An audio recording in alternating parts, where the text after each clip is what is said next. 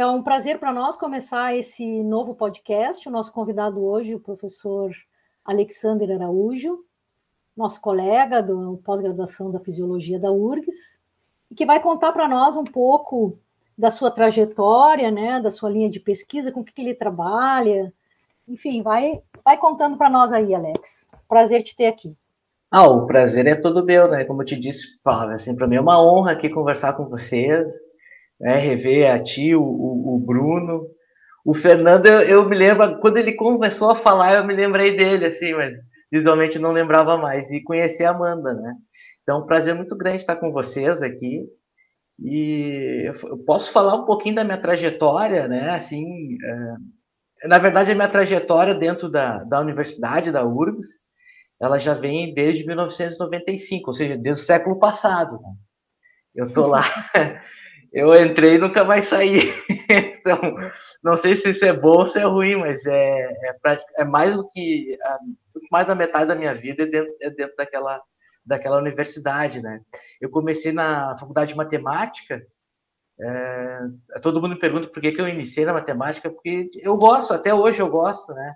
Eu, o, que o, o Kant, filósofo alemão, dizia assim, para a gente não pensar em bobagem, a gente tinha que pelo menos pegar pelo menos um dia no, no momento no, no, dia fazer resolver uns cálculos matemáticos. Aí tu tira aqueles pensamentos ruins da cabeça.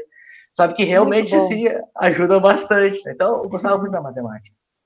Mas eu, eu, eu gostava também das coisas práticas manuais assim eu tinha uma angústia por fazer uma coisa manual assim.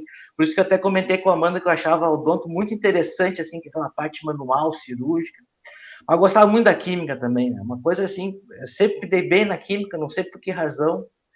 Uh, e uh, tinha o curso da farmácia, que era um curso que uh, introduzia a questão da biologia, né, naquele tripé biologia, química, né, a farmacologia, um pouco da saúde, né, então acho que eu vou trocar de curso. E eu tentei uma, na época eu tentei uma, uma transferência interna e consegui a transferência interna. Só que no dia que eu fui fazer, assinar o papel da transferência interna, a menina do Decorde, né, que é o departamento lá daqui, está relacionada com a, com a, a parte da, do, da graduação e organização da, da, graduação da URGS, disse assim, olha, tu vai ficar em último lugar na tua, no teu ordenamento, né?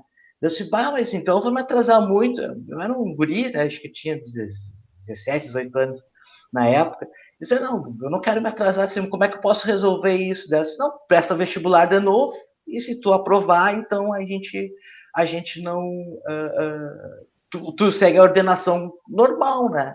Só, ah, então vou prestar vestibular. E prestei vestibular para a faculdade de farmácia. Na uhum. época era a faculdade de farmácia e bioquímica, né?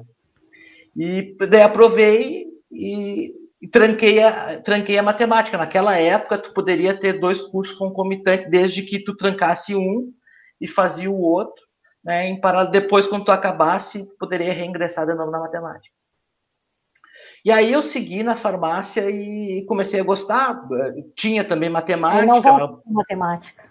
É, e, e, tem, é, tem um pouco, e, e, aquelas, aqueles cálculos da química são todos fundamentados na, no cálculo da matemática, em última análise, né? E eu gostava muito daquilo, que me deixava muito louco, mas uh, uh, quando entrou na parte da biologia, teve a, uh, sempre algumas cadeiras de biologia e muitas da química, né? E uma das poucas cadeiras que foram assim, se introduzindo da biologia foi a, a, a fisiologia e que eu iniciei isso com a primeira, a primeira área da, biologia, da, da fisiologia foi com a Flávia.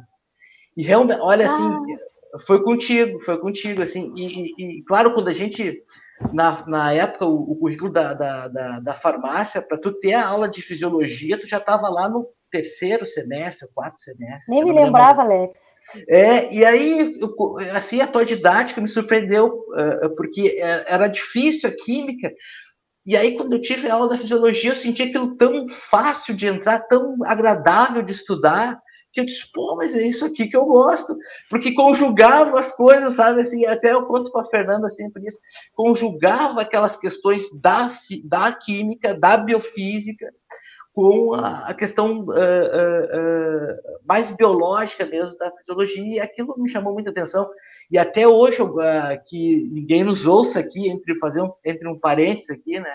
Embora eu trabalhe com, com o sistema cardiovascular, eu adoro muito mais, gosto de ler e estudar, assim, no paralelo, a neuro. Talvez pela influência da Flávia, né? Provavelmente porque ficou no íntimo, né? Ficou no meu, no, lá no meu subconsciente. Ah, que aquilo. responsabilidade. É, não, mas é interessante isso. E aí, no meio do semestre, naquele semestre, a, a, depois a Flávia deu a, a, primeira área e veio a Adriane. Se eu não me engano, acho que a Adriane era regendo na disciplina na época. E, uh, e, tinha um colega meu que já trabalhava com a Adriane, que era o Luiz Otávio, acho que a Flávia não lembra dele. E aí surgiu uma vaga na, lá no laboratório da, da Adriane, e o Luiz Otávio disse, conversa com a professora Adriane aí, já que tu quer fazer alguma coisa prática, né? E tem uma vaga lá no laboratório. Daí eu fui conversar com ela. E ela disse, não tem, parece lá. Ah, olha, quando eu vi o laboratório de fisiologia, a primeira coisa que eu vi foi a perfusão cardíaca. A Flávia conhece, né? E a turma que não, que não, não, não sabe bem dimensionar é, é o seguinte, assim, tu consegue, o coração ele tem um, um marcapasso intrínseco, então se tu der todas as condições metabólicas, né, de substrato metabólico para ele, de temperatura, ele bate sozinho, fora do tórax. E é esse experimento que a Adriane fazia, o coração batendo fora. A primeira coisa quando eu entrei no laboratório, eu vi aquilo chamada perfusão cardíaca aquilo ao mesmo tempo que me chocou, me entusiasmou e, sabe, me fez uma transformação, uma coisa louca dentro de mim.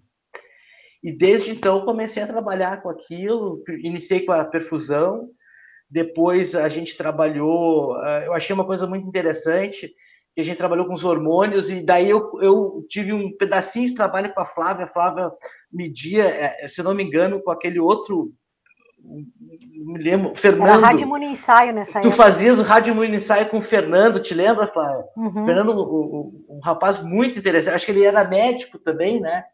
E uh, a Flávia trabalhava com ele, assim, e a gente fez alguns rádio ensaios dos hormônios sexuais, dos estrogênios, do experimento da, da, da, da Jaque, e aí foi um dos trabalhos também que eu comecei a me envolver, então, e aí eu sempre gostei, por incrível que pareça, um pouquinho da parte de neuro, de estudar neuro como teórico, mas de trabalhar, mais uma vez, embora trabalhar com o sistema cardiovascular, eu gostava muito dos hormônios, porque os hormônios traziam para mim a bioquímica do metabolismo e etc, todo aquele mecanismo intracelular que os hormônios têm, ou de membrana que os hormônios desencadeavam na célula, aquilo tinha muito a ver com a bioquímica. Eu estava, então, naquele momento, a, a, farmácia na época tinha muita bioquímica, não sei quantos créditos de bioquímica. Então, aquilo começou a fomentar todo esse, esse, esse, essa minha vontade, esse meu interesse. E eu acabei ficando na fisiologia. Depois, eu trabalhei com. Uh, meu trabalho de conclusão foi com a. a como é que o sistema renina-angiotensina e a hipertensão renovascular era um modelo que a gente fez, uh, abandonou, porque era um modelo muito caro também, era muito penoso para os animais na época, né? A gente fazia uma cirurgia que clampeava a, a, a, a artéria pulmonar, aí diminuía o fluxo para o rim e ele jogava renina milhão, assim, no, no, no sistema, né? E aí a, causava uma hipertensão renovascular, a gente chamava, né? E isso dava todo o remodelamento cardíaco e vascular e renal também, por causa dessa hipertensão renal vascular. E aí, essa, essa foi o meu trabalho de conclusão. Só que o trabalho de conclusão eu, eu comecei a trabalhar um ano e meio antes em cima desse modelo para chegar lá e poder, naquele semestre do TCC, escrever aquele trabalho. E, e, bom, e daí depois eu fiz o mestrado, né? E sempre buscando um pouco trazer os hormônios. O mestrado ele foi com os hormônios da tireoide, com hipotiroidismo, isso é uma coisa que sempre também me chamou muita atenção. Assim, tem, tem coisas na vida da gente que é, é, eu não sei, elas ficam sempre contigo ao longo da tua vida, tu sempre te interessa por aquilo, sabe? Então, é uma coisa interessante, assim, é uma coisa que, fazendo um parênteses, uma coisa que me acompanhou sempre em aula, foi, a Fernanda, quando eu falava, vai lembrar, é a cascata de coagulação, sistema de coagulação. Eu, no colégio, eu trabalhei com isso, quando estava na escola, Aí, quando eu entrei na URGS para fazer mestrado e, e, doutorado, a Adriane me convidou para dar essa aula na medicina. Quando entrei como professor, eu dava essa aula na medicina. E eu, hoje eu, eu, eu, estudo isso, gosto de estudar isso também, assim, sempre é, coisas paralelas ao trabalho, né? Então são coisas que ficam contigo, não sei por que razão, assim, coisa, é meio aleatório. E, uh, uh, e os hormônios da tireoide também é uma coisa que eu gostava de trabalhar, que mexia com o metabolismo. E aí no mestrado eu fiz o hipotiroidismo. Uh, a gente fazia tiroidectomia, uma cirurgia bem complicada, principalmente para o animal, né? porque ele fazer a remoção da tireoide quando tu faz a cirurgia parece simples, porque ela parece assim uns gominhos, mas passa o nervo recorrente bem no contato com aquela tireoide, né? E aí, quando tu remove ela, você ferir o nervo recorrente, ele acaba, esse animal acaba sucumbindo, ele não resiste, ele morre. Né? Mas foi, foi um trabalho bem interessante. E aí, quando eu acabei o mestrado, eu fiquei na dúvida, porque a gente sempre tem dúvida, né, na pesquisa, uh, se tu vai continuar o doutorado ou não, né? E aí, e aí tu vê os teus colegas trabalhando, ganhando dinheiro, e tu sempre sofrendo lá na pesquisa, ganhando uma bolsa, né? Aquelas condições eu me difíceis. lembro dessa né? época. Tu te lembra, né, Flávio? O teu dilema, é, me lembro do, do meu, dilema. Dos meus dilemas. E aí, e daí eu fiz uh, concursos para vários, eu fiz prova para a Marinha. Aí eu, eu fui convocado pela Marinha para servir no corpo de, de saúde da Marinha como oficial de carreira. E aí eu antecipei a minha defesa de mestrado, a Flávia deve lembrar. Lembro. E, uh, mas aí no final não fiquei. Eu, eu tu lembra o que, que eu te disse naquela época? Eu me lembro até hoje. Eu me lembro até hoje que a, cada escolha que tu tem, não sei se é isso que tu queria dizer, mas eu me lembro uma coisa assim que tu disse, a cada escolha que tu tem, tu tem, um, tu tem uma renúncia das coisas, né? Então, uh, e aí eu uh, e aí eu não tive só a Marinha, tive vários outros concursos que eu passei em primeiro, e aí eu tinha que escolher e uh, e aí eu preferi assim, eu vou escolher o, o doutorado. Né? Não sei por que razão, eu podia hoje estar ganhando rios de dinheiro até. Eu me lembro que, que nesse período que tu fez esses concursos, tu chegou a trabalhar, né, num desses Sim, trabalhei num desses. e tal. É, exatamente. Eu me lembro que eu te é. disse assim, ó, tu, tu vai, acho que tu tem que ir, mas tu vai voltar. Eu tenho certeza que tu é, vai voltar, porque é tu vai ser um ótimo professor. É.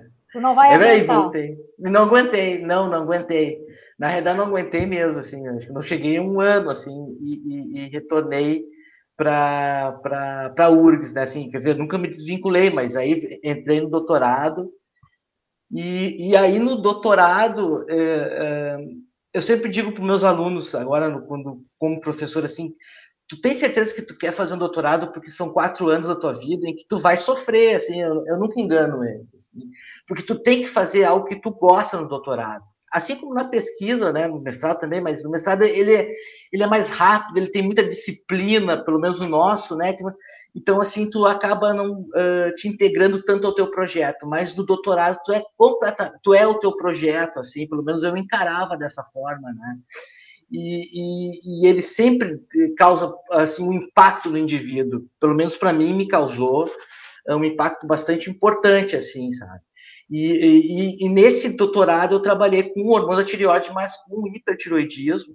E foi aí que, efetivamente, a gente, eu e a Flávia, no, eu me lembro como se fosse ontem, uh, nós entrávamos na URSS, lá por trás, quem conhece o, o, o prédio do CBS, era por uma escadinha lá por trás, que hoje não existe mais, se virou um, um elevador. E a Flávia, eh, eu subindo, a Flávia descendo, a Flávia disse assim para mim, logo no início do, meu doutorado, a gente ainda não tinha feito uma colaboração, não estava assim ainda colaborando efetivamente no laboratório a Flávia disse assim para mim, acho que tu tinha voltado da Espanha, se eu não me engano, né? Bem naquele momento, assim, nós temos que colaborar eu e tu junto, né? Eu disse, pai, eu gosto tanto dela, assim, eu, vamos, vamos trabalhar, eu pensei comigo, sabe? E a Flávia estava estabelecendo o Western Blot na época, né? Que como foi difícil estabelecer aquilo, te lembra, Flávia? Bah, eu me lembro até hoje, assim, sabe? E a... tu, tu também lembra, né, Bruno? Não, só ia levantar um tópico aí para tu contar pro pessoal quem é o guerreiro já que tu entrou nessa época. Ah, mas o guerreiro me chega a Flávia. Nos primeiros momentos, a gente montando assim os aparelhos, tudo vem a Flávia. Isso é uma boa lembrança, Bruno. Me vem a Flávia, um caderno assim, acho que de capa verde, escrito Guerreiro. Dela me disse assim: quando eu estive na Espanha fazendo um pós-doutorado, fui no supermercado para comprar, né? Acho que tu foi comprar teu material lá para escrever. Primeira coisa que ela viu na prateleira assim, um caderninho guerreiro, assim, é esse que eu vou comprar. É, o Guerreiro tinha, tinha, tinha, todos os protocolos ali no Guerreiro, né? Tinha todos os protocolos. Bom, é. foi importante para a gente poder estabelecer o. Eu é. lembro que quando eu voltei, eu fiz o Estenblot lá na Espanha, e quando eu voltei, vocês estavam tentando fazer. Exatamente. Então tinha uma, é. algumas experiências assim, meio é. mal sucedidas, meio mais ou menos. A gente estava naquele período e aí eu disse, bom, se tu tá tentando fazer e eu também, vamos, vamos trabalhar junto, né? Exatamente, é. Não, trabalhando. E que prazer que tava assim. Não, uh, sabe que eu e a Flávia, a gente sempre, eu, até na época eu era mais. Agora eu tô muito mais controlado, mas se, bem que agora eu tô sob medicamentos. mas eu e a Flávia, nós entrávamos no atrito assim. Te lembra das nossas discussões, mas era, era tão boa aquela discussão, sabe? Que eu, eu chegava em casa e pô, mas ela tem razão, sabe? E, e aí, e, eu, e a Flávia lembra que eu sempre fui madrugador, tu te lembra, Flávia? Desde hoje, eu, agora não chego mais na universidade às, às seis e meia da manhã, seis horas, porque não, não tem como, né? Teve Covid. Mas eu sempre gostei de chegar sempre às seis horas da manhã e trabalhar, assim, parece que o dia rendia, né? Era eu e a Helena. A Helena também foi uma aluna de doutorado da Flávia, te lembra, né, Flávia? Sim, sim. Também excelente, né? Que, que pessoa excelente, Helena, né? E, uh, a Helena está no Canadá agora. Está no Canadá. E, então, assim, a gente sempre gostava de trabalhar. E, e, e depois, olhando no, o período de estabelecimento, hoje eu olhando para trás, a gente olha assim, a gente sofreu para conseguir estabelecer, mas depois que estabeleceu aquele Western Blot, quanto fruto deu, né? Que coisa, né? quantos projetos, Helena. É, quantas, quantas teses saíram usando quantas essa técnica, teses, né? É, Artigos, tudo. Foi um período uhum. muito fértil. É. Porque aí outros, outros laboratórios do departamento vinham falar com a gente, ah, eu também quero fazer o Western Blot. E aí a gente meio que fazia uma colaboração, assim, vários como a gente era muito pobre, como a gente ainda é, mas naquela época era é. mais, é. Uh, era caro comprar anticorpo e tal. Então a gente comprava um anticorpo, é. se ele funcionava, a gente usava em todas as teses que tinha dos conhecidos. Alguns a, trabalhos com a AKT saíram nesse período? É, exatamente. a AKT, é o anticorpo que era bom, assim. É ele era bom, então, olha, eu não sei, mas eu acho que uns 10 trabalhos saíram só é, com a AKT. Por aí, por aí. É verdade. Não, e tu sabe assim, eu, eu, é, eu até comentei aqui que sempre o doutorado causa um impacto né, duro para gente, mas assim, hoje eu olhando, claro, é, eu, eu defendi em 2000, 1 de dezembro de 2006, aniversário da Fernanda. Né? Aniversário da esposa, né? mas, uh, uh, uh, bom, então já faz 15 anos, é isso? Então, agora eu consigo olhar para trás e eu, e eu consigo ver. É claro que a gente sempre tem a memória, mas a nossa, você sabe melhor do que eu que a memória a gente preenche os vazios da memória, é, é, não é algo contínuo, né? É, é, é, uma, é uma característica discreta, então ela tem sempre vazios. E aí hoje eu preencho com coisas boas esses vazios e deixo linear, né? Mas hoje olhando para trás, assim, é muito bom olhar e ver como foi bom aquela, boa aquela época, sabe? Assim, coisa que eu não conseguia mais próximo, né? Sempre vendo um negócio meio duro, assim, passa. Mas hoje eu olho, depois também vai amadurecendo, né? E assim, que, que momento bom, apesar de toda a dificuldade que pelo menos eu, é, eu tive, sabe? Isso, isso é uma coisa que eu acho muito importante, assim, no trabalho de pesquisa às vezes a gente tem um grupo bom de trabalho, meio que compensa até a falta de dinheiro, a falta do material, é. a gente consegue, uhum. um vai ajudando o outro e a gente consegue é. superar as dificuldades, né? É verdade, é verdade. Bah, era, era uma boa época, apesar de, de todo aquele Bom, como hoje, né? Uma falta de dinheiro tremendo, assim. Eu não sei o que, que era pior, se hoje ou, ou aquela época, se ou é igual, enfim. Não sei te dizer. Mas eu sei que eh, eu, eu, posso dizer para você assim que eu tinha muito entusiasmo. Acho que essa era a, a, a palavra, assim. Realmente, assim. Eu dizia em casa para minha mãe e eu falo para Fernanda e dizia eh, isso desde a iniciação científica que a gente ganhava bolsa eu dizia assim, eu nem sei porque esse pessoal me paga para ir fazer o experimento, porque eu faço com tanto entusiasmo, com tanta vontade, assim, que eu não precisava me pagar para isso. Né? Até não posso falar hoje, eu, eu confesso a vocês que eu gosto de ir na URSS, gosto da aula, né? eu nem sei porque o governo me paga, porque eu faria de graça, eu, eu, eu cansei de dar aula grátis, sabe? Eu cansei de fazer experimento sem ganhar um tostão, mas pelo prazer de fazer isso, sabe? Então, uma, não encaro como. É claro, tu encara como uma profissão, tu cansa, a universidade cansa, mas não o dar aula. Às vezes eu reclamo, reclamo para a Flávia, ah, o aluno não, não entende, me, me critica, mas eu gosto de fazer isso. Eu não sei o que eu faria se não fosse isso também. Diga, tu Flávia. Lembra, tu lembra do professor Beló? Ele estava aposentado e, da, e continuou dando aula, né? É, é. E aí ele dizia para nós: Eu sou o único que dá aula aqui, vocês vendem. É verdade, é verdade. É verdade. ele era o único que dava aula mesmo, a gente vendia. Mas enfim, assim, aí eu dizia para mãe: nem sei porque me pagam bolsa, porque eu vou com. Eu, se não me pagasse, eu iria da mesma forma, né? Então, uh, uh, eu acho que, que se eu pudesse resumir numa palavra o que eu sinto, que eu faço hoje e o que eu fazia anteriormente, claro que anteriormente com muito mais, Hoje, um pouco mesmo que a gente vai envelhecendo também, vai, como diz a Flávia, vai criando uma casca grossa, que vai tirando um pouco disso na gente, mas ainda existe é o entusiasmo. Essa é, para mim, a palavra-chave que existe.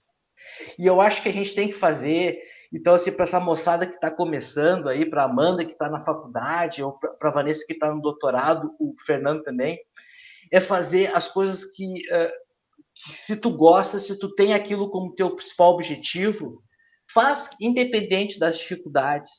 Né? E hoje a gente vive uma dificuldade, principalmente quem está na pesquisa, né? A Amanda Amanda está mais na carreira assim profissional do odonto ainda, né? Mas a Vanessa e o Fernando estão aí na pesquisa, né? E, e, e hoje a gente está vendo assim, uma dificuldade no país uh, bastante assim relevante. Mas isso não é motivo para a gente é, é, desmerecer, esmoecer a nossa vontade assim de, de continuar na pesquisa. Porque, como disse uma vez a Flávia para mim, a, a, isso é, é um momento. Né? Depois isso pode passar, é, esses momentos difíceis vão passar, eu tenho certeza disso. E aí nós vamos então é, ter um, um, momento melhor. A vida é um ciclo. Eu me lembro, a Flávia pode até me desmentir, ou me corrigir, que nos anos 90, quando começou a URV, lá nos 95, 95 94, 95, 96, é, é, praticamente os, assim, ó, a carreira de pesquisa da universidade foi sucateada. O professor recebeu o aumento de 1%, eu me lembro, eu estava como aluno, me lembro os professores comentando, pesquisa, assim, basicamente anulada. Muito difícil. Né? Nos anos nós vivíamos uma inflação, em 1989, uma inflação que era de 80% ao mês, foi uma coisa louca. Assim. Então, eram, foram momentos difíceis. Então, hoje também nós estamos vivendo esse momento, assim, é um pouco mais difícil, mas eu tenho certeza que essa é, a vida é uma senoide, então nós estamos lá no menos um, agora daqui a pouco nós já estamos subindo próximo ao zero, e daqui a pouco nós estamos subindo a um. Diga lá, Flávia. Não, eu queria uh, reforçar essa, essa questão uh, em dois aspectos. Um, a, a questão do doutorado, que, o, que de fato o aluno ele tem que procurar o que ele gosta, porque o, o doutorado ele sempre, ele sempre é difícil. É. Sempre tem um monte de coisa que dá errado. A própria pesquisa é um trabalho que muitas vezes dá errado. A maior parte das vezes dá errado. E a gente tem que saber isso e, e trabalhar com a pesquisa, não com a expectativa que tudo vai dar certo. Tem que trabalhar de tentar fazer o melhor trabalho e tem que ter muita persistência. Mas é claro que o assunto tem que ser um tema que te interesse, que tu goste de estudar sobre aquilo. Senão é um sofrimento insano. Né? Se é para sofrer, é, vamos sofrer fazendo é. uma coisa que a gente gosta, não uma Exato. coisa que alguém escolheu para ti, né? Isso, isso é uma coisa importante de, de saber. É. E a outra coisa que eu queria pegar do gancho do que tu estava falando é que essas dificuldades que a gente tem para fazer pesquisa no Brasil, elas nos, ela nos torna fortes, nos torna mais flexíveis, nos, nos faz uh, fazer pesquisa de jeitos, muitos jeitos, para conseguir superar essas dificuldades. E aí o que acontece quando o pesquisador brasileiro vai trabalhar fora do Brasil, ele é sempre muito elogiado sempre muito elogiado, porque a gente consegue fazer, né? A gente está acostumado a trabalhar na dificuldade, então tu vai para um lugar que tem tudo, aí vai embora, né? Fala, Bruno. Não, só para complementar, né, que acho que esse é um ponto importante ali, que eu acho que o Alex já tinha falado ali uh, no início, né, depois a Flávia agora acabou, de certa forma, complementando, né, mas isso de que um trabalho de doutorado, principalmente, que é um trabalho mais longo, né, Uh, claro, dá tempo para fazer muita coisa, né, e coisas legais, mas assim, ao mesmo tempo também vai ter muito tempo para coisas darem errado, né? E na verdade, na maior parte das vezes aquilo que a gente faz no laboratório dá errado, né? E é por isso que a gente comemora tanto quando dá certo, né? Porque dias assim únicos, digamos assim, na vida, né? Então acho que esse é um ponto importante, né, que, que acho que tem que ficar claro, né, até para os que nos escutam agora, né? Não sei se daqui a pouco a pessoa pode estar vivenciando algum momento como esse, ou pensando se deve ou não deve seguir na carreira, né? Que essa é uma realidade, né? A gente acaba convivendo muito mais com, com insucesso, né? Com fracasso no dia a dia do que o oposto, né? E é por isso que a gente acaba comemorando tanto quando é consegue fazer alguma coisa legal, né? Ou consegue obter, por exemplo, alguma coisa que a gente imaginava que talvez pudesse acontecer, né? Então acho que essa é uma, um ponto importante, assim, né? Da vida de quem pesquisa, né? É, Fala, e tu sabe, Diga, Vanessa. Não? A Vanessa contar a experiência dela. Pode falar. Não, fala, por favor. É, na, na verdade, eu ia comentar antes que, ouvindo a sua, o seu relato, quando o professor falou lá ah, que passou em vários concursos e acabou abrindo mão, mas não sabia se tinha feito certo, naquele momento mesmo já ia falar que, sem dúvidas, você tinha feito certo, independente de você estar ganhando ou não, que você ganharia tendo aceitado esses concursos, e que isso fica muito visível só na sua entonação, na sua empolgação, o jeito que você fala do que você faz, ah, sei lá, dá uma alegria por dentro de a gente ver e esperar que do mesmo modo isso aconteça conosco, né? Mas lá quando você comentou, não sei se fiz, né, o certo, abrir mão, o doutorado tem os sabia que viria depois o relato de que tem as dificuldades, mas sem dúvida, hoje ouvindo você falar, dá para ver que foi a escolha certa, porque independente da, da condição financeira que atingiu ou está tentando atingir ou que está dando não dando para fazer as pesquisas da maneira com que a gente almeja, você está feliz e tipo é, é muito visível e isso deixa como diz a minha, a minha prima, né? Isso aquece o coração de quem ouve, né? É, é verdade. Esse, esse, batiste tudo, Vanessa. E tu sabes que eu estava me lembrando desse negócio, do que o, o Bruno comentou e, e, juntando o que tu, tu disseste aí, é, eu me lembro de uma vez, aliás, de várias vezes, eu e a Flávia, até vai ficar comprometido, vai comprometer a Flávia aqui. Nós da salinha escura, te lembra, Flávia? então, assim, ó, nós, hoje, quando vocês forem lá no departamento e quiserem fazer um Western blot e fazer a revelação de uma membrana, tem um aparelho que revela para vocês lá, né? É praticamente um luxo aquele aparelho lá. Os alunos até reclamam quando não dá certo. Mas fica, o Bruno já pegou também essa época da salinha escura. Né? Tu te lembra, Flávia? E, e sabe, Vanessa, qual, qual é a minha alegria e a alegria da Flávia?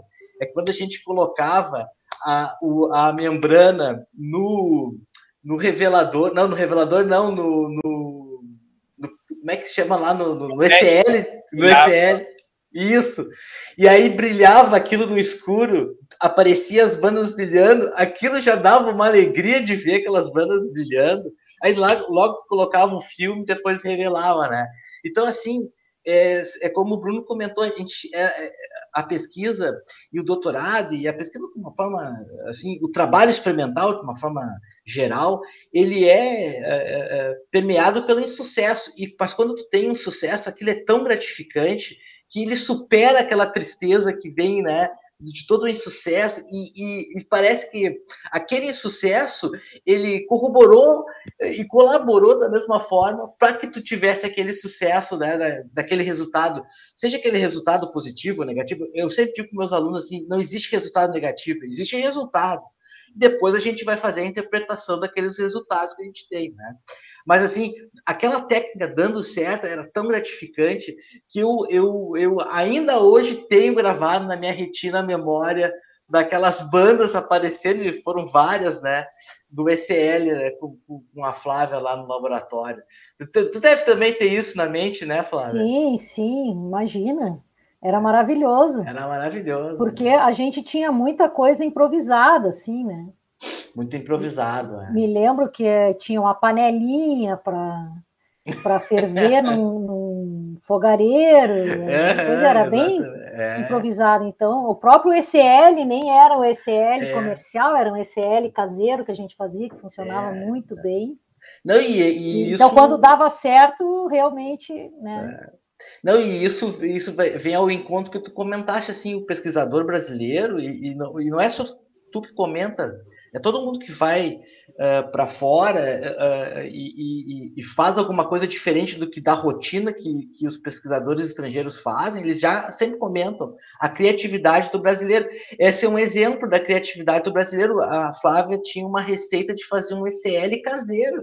E, e te digo mais, ele funcionava muito melhor daquele ECL comprado né? Assim, pelo menos tu conseguia ajustar conforme tinha uma maleabilidade para ajustar aquelas concentrações de acordo com a necessidade que tu tinha, sabe? Então era muito interessante aquilo. Né? Muito legal. E ele durava muito mais, né? Porque durava o ECL é uma coisa que perde rápido o é. comercial, né? Exatamente, é. Interessante é que não precisa nem assim, ir para fora para entender, porque no Brasil mesmo a gente já tem esses nuances das universidades, né? É verdade. A graduação e o mestrado numa universidade pequena do oeste do Paraná, Unioeste e fui fazer estágio, parte da, da minha pesquisa na Unicamp. Então, quando eu cheguei lá, eu me sentia no céu, tinha tudo, até aquilo que a gente lavava para reutilizar era descartável lá. E daí a gente uhum. tipo, abismado, e a minha orientadora falava, nossa, daqui a pouco a gente vai catar do lixo para levar para lá, né, porque tá faltando. assim. Então, eu fico pensando, se daqui a gente sai de um lugar que tem poucos recursos e a gente consegue aproveitar o máximo do recurso, como a gente diz, tira leite de pedra, né? Imagina quando a gente vai para fora que tem mais in, in, incentivo à pesquisa, tem mais investimento, né? Ainda não fui, espero um dia ir. É, eu acho que, que, que deve ter essa discrepância muito grande. O brasileiro tem mesmo essa capacidade de conseguir aproveitar mais, utilizar mais e ter uma criatividade para desenvolver em, em casos de é, casos errados, né? Minha que venha surgir algo errado, ele consegue se adaptar mais fácil, porque a gente já passa essa realidade no Brasil, né? Então, acho que, imagina. É. Essa, essa questão do, de colocar no lixo é uma coisa que eu vi muito lá na Espanha.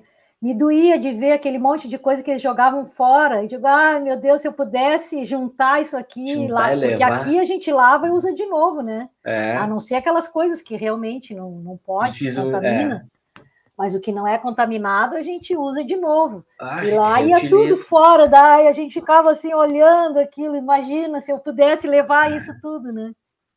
Professor, eu tenho, tenho uma questão para lhe colocar que é a seguinte: o professor foi meu professor no cadeirão. E eu me recordo muito que o professor eh, deixava sempre no final um só para pensar.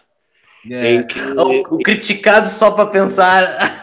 Só para pensar. E eu adorava porque o professor incutia no aluno ir atrás de um assunto que muitas vezes o professor não deu uma aula, mas era para o professor fazer uma analogia com o que tinha sido dado em aula. Exato. E já deu para ver na nossa conversa que o professor é um entusiasta do ensino e é uma pessoa com alguma ou muita profundidade e que, portanto, gosta do que faz. Hoje em dia, os alunos têm um perfil, pelo menos a maioria, um pouco de querer a fórmula pronta. Eles não gostam muito de ir atrás das coisas, gostam que o professor dê tudo já o que vai ser na prova. Tendo o professor esse espírito, como é que o professor lida com o perfil do aluno moderno que não gosta muito de ir atrás das coisas, quer que o professor chegue lá e já dê tudo o que vai ser na prova e eles não tenham que ir atrás para pensar? Tenho essa curiosidade. Uh, Alex, conta para eles a história do para pensar da, da da graduação, o que, que aconteceu na graduação? Olha, é, Fernando, vou te contar essa história e daí por aí tu já pode tirar uma ideia, né? Uma resposta a respeito do, do, do que tu perguntaste. É, bom, assim, ó, deixa eu contar para vocês a ideia do para pensar. Então, com essa é, parece, parece assim, eu, quando eu penso no para pensar, assim, eu, eu, eu, sempre me acho ridículo, porque ficou uma situação bastante ridícula. Porque eu uh, preparei as aulas, gravei as aulas, e uh, com o intuito de fazer um paralelo que os, normalmente os livros fazem, eles têm o assunto, né, o assunto de fisiologia, vamos supor lá, a, a, controle da pressão arterial, lá, controla bulba, etc. Lá, e aí sempre tem um quadrinho nos livros que, que relata uma coisa sobre hipertensão, por exemplo, né? Uh, alguma coisa sobre o medicamento, ou seja, algum assunto a mais que vai acrescentar ao aluno que está lendo aquele livro. Então eu pensei, por que não fazer isso numa aula? Né? Então eu dou uma aula expositiva, gravo e deixo um para pensar com um assunto que está relacionado com o assunto da aula, mas que ele amplia o conhecimento do aluno como se fosse aquele quadrinho do livro. Então eu pensei nessa analogia, para ficar na minha concepção muito legal, assim, acho que vai incentivar o aluno a buscar coisas novas também, né?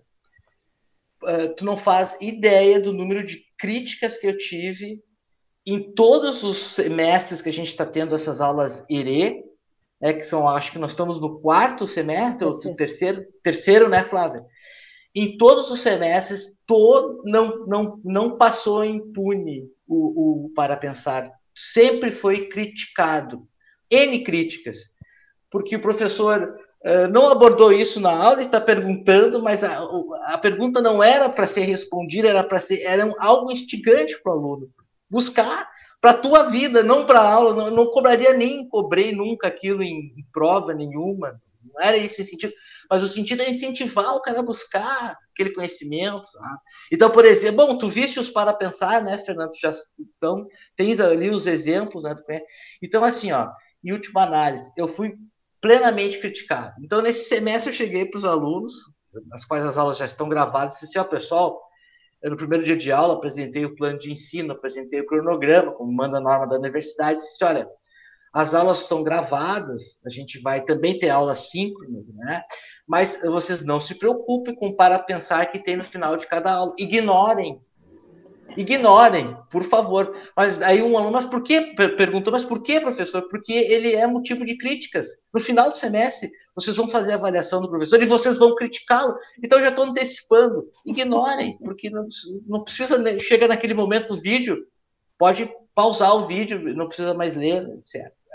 E, sabe, então, assim, foi eh, a recepção. Parece que eles não querem pensar, Alex. Não, não querem nem parar e nem pararam para pensar. Então é uma coisa assim é, que foi muito criticado, viu, Fernando? Então, Fernando, assim, que, que, o que, que eu tô tentando, eu não consigo, é, eu vou ser bem sincero contigo, eu estou aprendendo com eles a como lidar.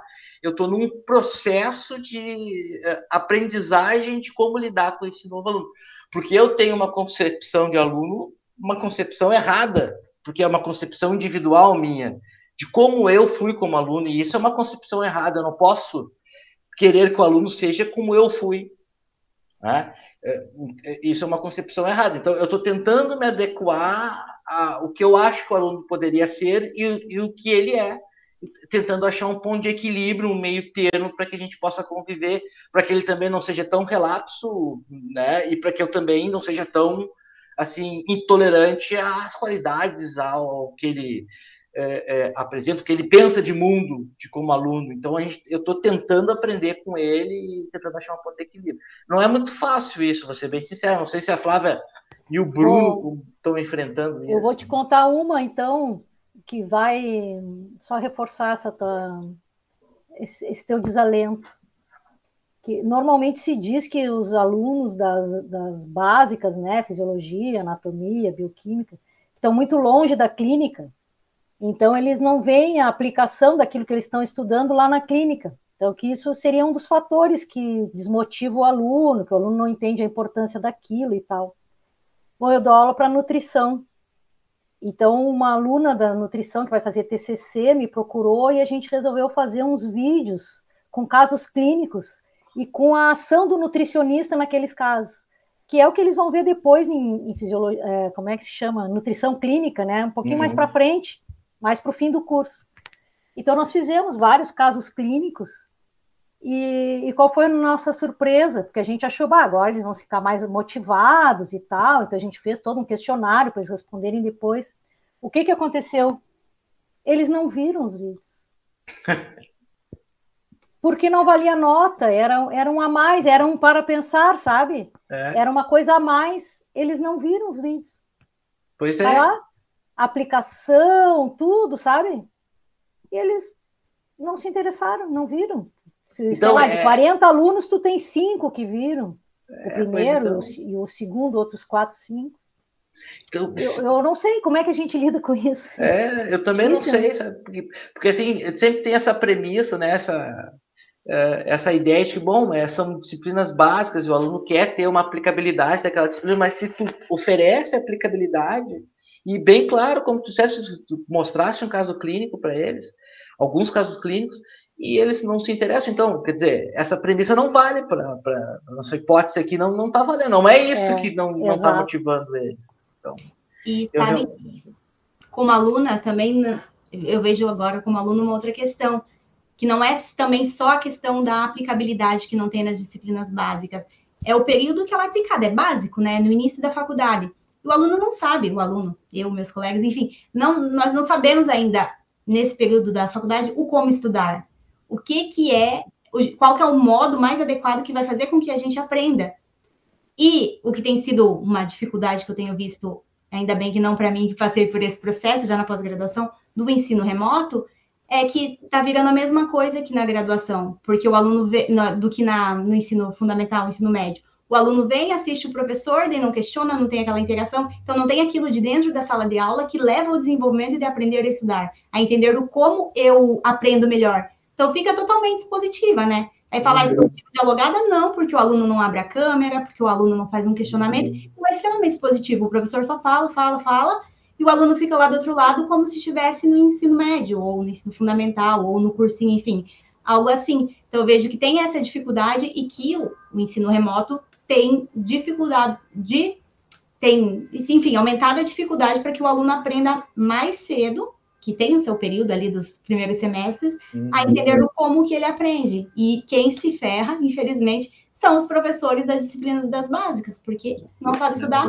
quer tudo pronto, quer seguir esse raciocínio do ensino fundamental. É, mas quando a gente, às vezes a gente tenta fazer, Vanessa, no ensino remoto, pedir para eles fazerem alguma coisa para ser mais ativo a aprendizagem, né? Eles copiam tudo. Não copiam faz. literalmente, eles nem leem o que eles estão copiando, então também não funciona para a pessoa aprender, sabe? Falta maturidade, né? Eu acho que fa... é, assim, eu falando como como aluno, experiência, assim, falta maturidade da maioria. Tem um ponto fora da curva, claro que tem um ponto fora da curva, desde lá da graduação, desde lá da uhum do ensino médio, mas se pegar assim e generalizar na turma, quantos que se salvam que tem essa iniciativa, que vê os para para pensar, que faz as atividades complementares, é, é, é muito difícil, né? Então, como uhum. trata com, com todas, né, com toda a turma, infelizmente tem que generalizar, e não é culpa do professor, Tipo, não é. Não estou dizendo isso, né? Não estou dizendo que, que jogando a responsabilidade para falta de maturidade ou falar que, sei lá, entre na faculdade com 30, porque se você parou de estudar vai ser a mesma coisa, né? Saiu da, é. da, do ensino médio não vai fazer diferença. É? Essa é, isso aí é um, é um dilema aí que nós vamos ter que resolver nos próximos anos, né? Porque é. agora, quando voltar ao ensino presencial, a gente vai levar um choque. É, os alunos vai. e os professores, porque não vai ser do mesmo jeito que era antes, e nós vamos ter que achar qual é o ponto aí no meio disso que vai funcionar né, tanto para alunos como para professores. Não, ainda é uma incógnita, eu acho. Para mim, pelo menos, eu não sei como é que vai é, funcionar. É uma incógnita. Não, é, o, o Fernando tocou num ponto muito nevrálgico para nós mesmo. Assim, que, e além de toda essa. Tem, tem, tem, uh, tem o ele, né? Assim, além de toda essa característica que os alunos já vinham apresentando normalmente, né, Fernando? Agora foi isso acoplado ao ele, né? Então, a resultante dessa, desse somatório eu realmente não sei o que vai dar. É... Eu, eu, acho que o, o, ensino remoto ele trouxe à tona coisas que já estavam ali. Uhum. Né? Então agora está uhum. bem evidente Uhum. Não, não, tem mais como é. esconder. Antes é. dava para disfarçar, agora não é. tem mais como disfarçar, tá? É evidente. É, agora está evidente. Com essa falta de interesse, muitas vezes, né, que já estava ali presente né, no presencial, mas que uhum. uh, agora acaba ficando muito mais evidente, né, porque depende muito mais né, do aluno para que as atividades elas possam andar, né, enquanto que no presencial, uhum. às vezes, uh, alguns conseguiam se esconder, digamos assim, no meio ali da. É, da é verdade. É, e não, é, isso é acabava, claro, sendo identificado, mas passando talvez um pouco menos destacado, digamos assim. É. Sabe o que é o mais curioso? É que na época que eu fiz a graduação, ou na época que qualquer um de nós fizemos antes, da, antes desse ensino, primeira coisa que o professor falava, a maioria dos professores, é não pode gravar. Tudo que o aluno queria era gravar para poder uhum. novamente, né? É verdade. Escondida, tinha aquele que tinha mais coragem, aquele que enviava e distribuía para ouvir. E hoje as aulas, muitas aulas, as que não são síncronas, são gravadas. Aí mal uhum. assiste uma vez, daí eu fico pensando onde que foi essa distorção, enquanto a gente corria o risco de ser expulso da universidade se gravasse, mas queria ouvir novamente a aula. É curioso. Isso é um ponto, isso é um ponto positivo, sabe, Vanessa? Eu acho que o fato das aulas ficarem gravadas é um ponto positivo do ensino remoto. O fato do uhum. aluno poder ver de novo é, é uma coisa que acho que isso vai ficar. Acho que isso contribui mesmo para o aluno poder ver várias vezes. Né? É, tu sabe que o, o, o mundo é, é, estranho mesmo, sabe, Vanessa, que tu comentaste. Eu era o, o primeiro a dizer não é permitido gravar minha aula. Inclusive, no semestre anterior ao, ao ele, da, da pandemia, eu tinha posto no plano de ensino observações. Não são permitidas gravações das aulas e o que, o que, que aconteceu? Né? Tu vê como é o mundo é, é, é sempre um, uma coisa assim, é paradoxal, né? Uh, eu fui obrigado a gravar todas as minhas aulas, a disponibilizar, tá no YouTube, com, em princípio tá na rede, então tá para todo mundo olhar.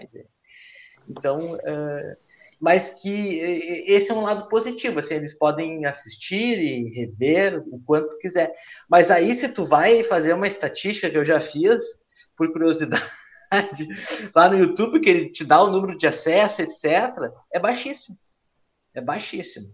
Sabe? Por semestre é muito baixo, assim. Então, aí, claro, é, é, também eu não vou dizer que a culpa é só do aluno, a, culpa, a responsabilidade é só do aluno, melhor dizendo, né? A responsabilidade também é minha. Talvez se eu fizesse um vídeo melhor, mais interessante, o número de acesso fosse melhor, maior, né? Então, mas já, né? Então, enfim, é difícil também de achar um. É, no presencial, se essa é a sua aula, o aluno ou assiste ou é autodidata ou aprende, né, em casa e vai fazer a prova, enfim, depende é. do, do professor se cobra frequência ou não. Só que aí o aluno não acessar a aula, que é o único, o único meio. Pois é, pois então, é, exato. Não sei, sabe? É. Você pode é. até buscar informações em outras aulas mais interessantes, mas como que você vai saber o que o professor falou, como ele falou, porque pode Exato. Né, da interpretação. Eu não, eu não consigo entender, tá longe, né? Deu não é, não. Tu tem razão, tu tem razão. Professor, eu queria aproveitar Oi. esta conversa que os colegas estão tendo agora para também fazer uma outra, uma outra questão que é uma curiosidade que eu tenho. Uh, nós, neste tempo da pandemia, a ciência virou quase como futebol, virou o tema dia a dia das pessoas, o que normalmente se fala de Grêmio, Internacional, uhum, Flamengo, São uhum. Paulo, passou a ser a ciência. E no início, uh, relativamente aos negacionistas, uh, estava muito associada a pessoas desprovidas de conhecimento. Mas eu trago até um caso de Portugal, um médico muito conceituado lá em Portugal, que ele é contra as vacinas e fez um discurso todo negacionista, dizendo que as vacinas contra a Covid não são seguras, que jamais permitiria uh, que os seus filhos e netos se vacinassem. E não é o único. Então, nós assistimos a pessoas que, que estão a tentar combater a ciência, às vezes pessoas que têm estudos, que teriam o, o dever de defender a ciência.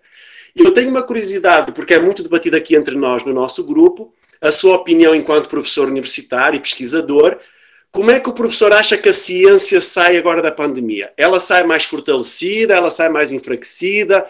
A população está-se a perceber do papel da ciência que é de fato eh, imprescindível investir nas universidades, investir na pesquisa? Como é que o professor, qual é a sua opinião relativamente ao papel da ciência e como a sociedade está a olhar para a ciência a partir de agora que a pandemia parece que está realmente a caminhar para o seu fim? Eu acho que a pandemia está cedendo.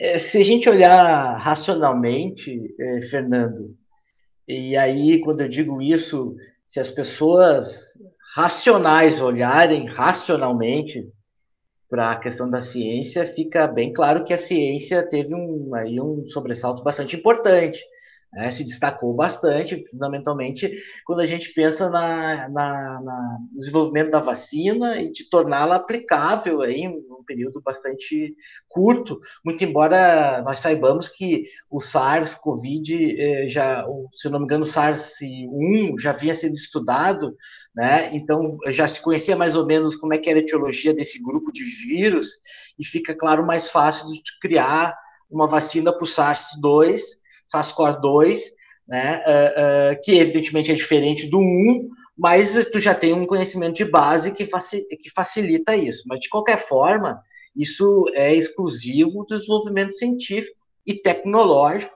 Né? A gente também não pode esquecer a tecnologia nesse sentido, é que exerceu um papel aí fundamental. Mas que já vem exercendo há muito tempo, né? Mesmo os negacionistas eles são negacionistas e, e, e terraplanistas, né, que eu sempre gosto de chamar também, também nesse grupo, só que eles são uh, os primeiros a usar o GPS, que usa uma tecnologia global, né, um sistema de, de, de, de posicionamento global, ou seja, dentro de um globo, né, que utiliza um cálculo integral desenvolvido, uh, aprimorado pelo Einstein, e que te dá uma posição de um erro de menos de um metro que é fundamentalmente tecnologia e ciência, eles usam isso, todos nós usamos, inclusive nos seus celulares, aí fácil de, de pegar, e para isso não tem negacionismo. Né? Então, assim, é, é, é nítido que a ciência já vem se destacando há muito tempo, até para as pessoas que desconhecem a ciência. Vou dar um exemplo: a minha própria mãe tem um celular na mão, né, que manda o WhatsApp, enfim, sabe? Então, a ciência está tá permeando, já permeia a, o nosso cotidiano há muito, há muito, muito tempo. Ciência e tecnologia. O problema é que hoje tem, essa, tem esse viés político, ideológico, vamos, vamos dizer ideológico, para fugir um pouco da política. Né? Uh, alguns filósofos diziam até que a ideologia é uma forma de a gente mascarar a realidade, a verdade, né? a filosofia contra a ideologia. Então, nesse sentido, parece que hoje a ideologia está nesse sentido mesmo. Está querendo maquiar a verdade. A verdade, me parece, quando a gente se refere nesse contexto que tu colocas aí, é a ciência. Não que a ciência é completamente verdadeira, não a ciência é falha, mas ela sempre tem um progresso, ela admite as suas falhas e tenta recuperar suas falhas. O que, que difere de uma ideologia que não admite as suas falhas e, e traz aquilo como um dogma, né? Então, é, esse é um problema. Então, nós estamos aí entre o dogma e a ciência, entre a ideologia e a ciência. É nesse sentido que nós temos esse, esse atrito né? Então, aquelas pessoas que têm uma ideologia, por mais que a ciência sobressaia, por mais que elas vão tomar a vacina, que elas vão ser protegidas, por mais que elas usem um celular, por mais que elas andem de carro sem precisar pa passar a marcha, porque tem um câmbio uh, eletrônico de dupla embreagem que facilita, graças à ciência e à, e, e tecnologia, ele não voltar o carro numa lomba, ele não vai admitir que a ciência e a tecnologia está favorecendo a vida dele, que é importante e que está se sobressaindo porque é uma questão ideológica. E aí é difícil a gente mudar isso. Agora, o fato é que, se a gente olhar racionalmente e friamente para a situação, é, é inegável que a ciência se sobressai uh, assim, uma relevância brutal nos, últimos 50 anos brutal em todas as áreas, na engenharia, na medicina, na farmacologia, na odonto, uh, enfim, em todas as áreas. Na matemática, então, nem se fala. Muitas pessoas, professor, que, que dizem mal, eles, eu já escutei, por exemplo, usar o argumento porquê é que os pesquisadores neste vírus da Covid foram tão rápidos a conseguir uma vacina e, por exemplo, contra a dengue não, não, não, não se encontra vacina nenhuma? Para essas pessoas, o professor, como é que explicaria o porquê de tão rápido para um vírus e para, para a dengue estamos aqui com milhares de mortes até ao Brasil ao longo de não sei quantas décadas não haver vacina contra a dengue? É, sabe que desenvolvimento, acho que a Fiocruz estava desenvolvendo algo a respeito disso, sobre a dengue, vacina, etc. Eu não sei exatamente bem. Na PUC uh, agora, do Sul também. É, né, Vanessa? A clínico, uhum, na PUC Rio Grande do Sul, uma amiga minha fez parte do processo há dois ou três anos atrás, eles estavam desenvolvendo, não sei como. É, então assim, bom, então, considerando esse fato, ainda tem, tem a ciência sendo desenvolvida aí em respeito à dengue, né, pegando um fato concreto. Mas, bom, vamos supor na malária, então, pegar a questão da malária, obviamente que tudo tem, evidentemente, questões políticas, questões uh, uh, que regem a pesquisa, vide o Brasil. Né? O Brasil tem fomentos lá da pesquisa. Diga, Flávia. Tá sem som. Ai, desculpa. Não, não, eu, eu não queria te interromper. Tu pode falar que eu complemento depois. Eu acho tá. que tem dois fatores para a gente levar em consideração aí. Sim. Uh, não, mas um, fala, fala. Um deles é que o fato de ser uma doença que gerou uma pandemia. Exatamente. Ela levou a um investimento enorme, entrou muito dinheiro, coisa que outras doenças não têm todo esse aporte de recursos. Então, isso facilitou o desenvolvimento da tecnologia propriamente da, dessa vacina, Exatamente. dessas vacinas, né? E outra coisa que acelerou muito o processo é que existiam muitas pessoas contaminadas. Uhum. E muitas pessoas que potencialmente poderiam se contaminar. Então, os estudos clínicos ocorreram em uma, uma velocidade muito maior do que se tu tiver uma doença em que tu vai ter que esperar dois, três anos para ter aquele uhum. número de pacientes contaminados ou não contaminados relacionados com aquela doença. Então, isso é um outro fator que fez com que rapidamente, em poucos meses, tu tivesse estudos clínicos é. uh, para poder testar essa, essas vacinas. É. Não, é justamente isso aí, é isso aí mesmo, Flávio. Assim, eu acho que a questão de ser a pandemia e atingir países ricos também que se interessam por essa, por essa doença, que se interessaram porque estavam submetidos à doença, obviamente o recurso financeiro foi brutal em cima daquilo. Né? E sabe, Fernando, só fazendo um parênteses, a gente sempre tem os Estados Unidos como um ponto de referência do, uh, da iniciativa privada, em que a pesquisa também não, não necessita dos recursos fe federais, né? Ou seja, a pesquisa lá se desenvolve por si só, o que não é uma verdade absoluta. Essas vacinas uh, uh, que nós temos desenvolvido, que foram desenvolvidas contra o Covid nos Estados Unidos, tiveram um aporte muito grande do governo federal deles. Né? Então, eles investem com dinheiro público, sim, na pesquisa. E teve dinheiro público, sim, envolvido nessa pesquisa na Europa também. Então, dizer que eles vivem só com dinheiro do recurso privado, isso não é uma verdade. Também tem privado, mas também tem muito público, e, e se, talvez uma proporção maior do que o privado. Né? Então, claro, a política, o recurso financeiro e mais a questão epidemiológica, a Flávia colocou muito bem, obviamente isso. É, sobressai em relação à, à dengue ou à própria malária também. É, e, e, também nós temos que levar em consideração o seguinte, como eu tinha dito previamente, né? É, os estudos com vacina antiviral, é, já é, o pessoal tem um, um, background a respeito disso muito grande. E HN1, né? uh, outras vacinas virais que nós, tipo poliomielite, enfim, então, então esses estudos de vacinas antivirais e de medicamentos antivirais se, se desenvolveu muito, desde os anos 80 para cá, desenvolveu muito. Né? Por exemplo, vou te dar um exemplo: o próprio HIV, que não tem uma vacina, talvez por razões, eh, por razões do próprio mecanismo do vírus, hoje tem medicamentos em que o indivíduo não desenvolve a AIDS. Né? Ele não desenvolve a AIDS. Ele te, consegue controlar muito bem a doença graças aos antirretrovirais. Né? o que nos anos 90, muita gente morria de AIDS. Eu até sempre, sempre quando eu converso com a Fernanda, a gente está lembrando um pouco, ouvindo alguma música, ou do Legião Urbana, ou do, do Queen, a gente sempre um olha para o outro e lembra, ah, se passasse mais uns dois, três anos, esses caras Fred Mercury e, e, e o Renato Russo não teriam morrido de AIDS. Né? Então, assim, a gente tem um, um background bastante grande. E o Cazuza? Cazuza. É que a Fernanda não gosta do Cazuza. mas isso tu pode contar. Eu sou fã do Cazuza. Né? Eu Diga Uma lá, outra coisa, só para complementar isso aí, é que também cada vírus tem a sua história natural, né? É. Então, nem sempre, por exemplo, o vírus do, do, HIV, ele não se tem uma vacina porque ele tem mutações, né? Exato. E ele, e ele, ele, vai, ele vai mudando e, e tu não consegue nunca cercar completamente a, a infecção pelo, pelo HIV. Então, não é porque agora resolveram fazer rápido, é porque também esse vírus pela forma dele infectar e se multiplicar e tal, foi possível desenvolver essa vacina. Outros vírus não, tem vírus que até hoje não se tem a vacina. Então, é. além das outras coisas que a gente já falou, tem a questão do, de tem cada vírus tem a sua história natural, é. né? Exatamente, a história natural.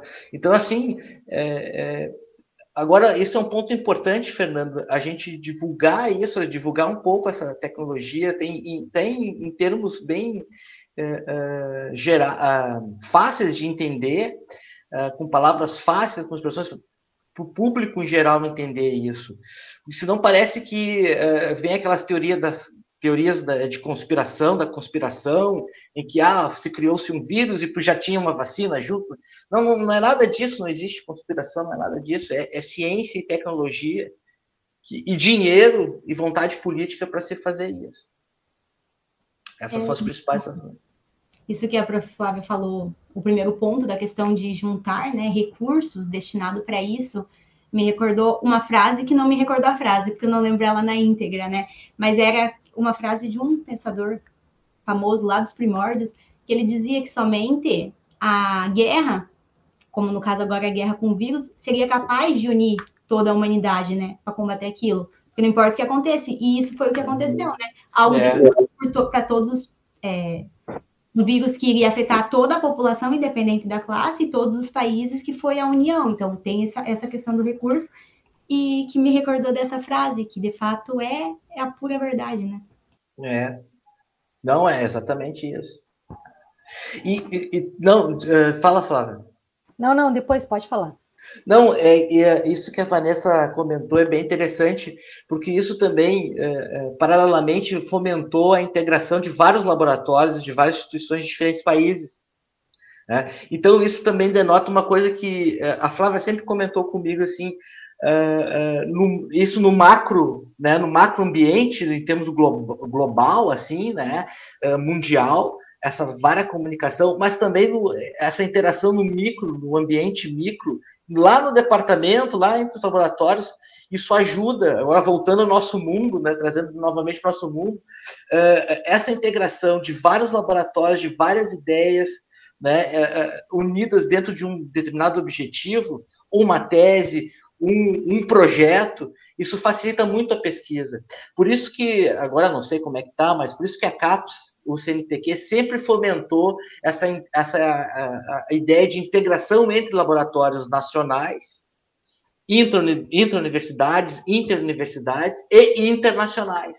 Isso é importante para essa integração e isso que a Vanessa falou se comprovou com o Covid. Assim, dentro do contexto do Covid, vários laboratórios se integraram informações, juntou uma informação daqui, dali, dali, tecnologia de cá, de cá e lá.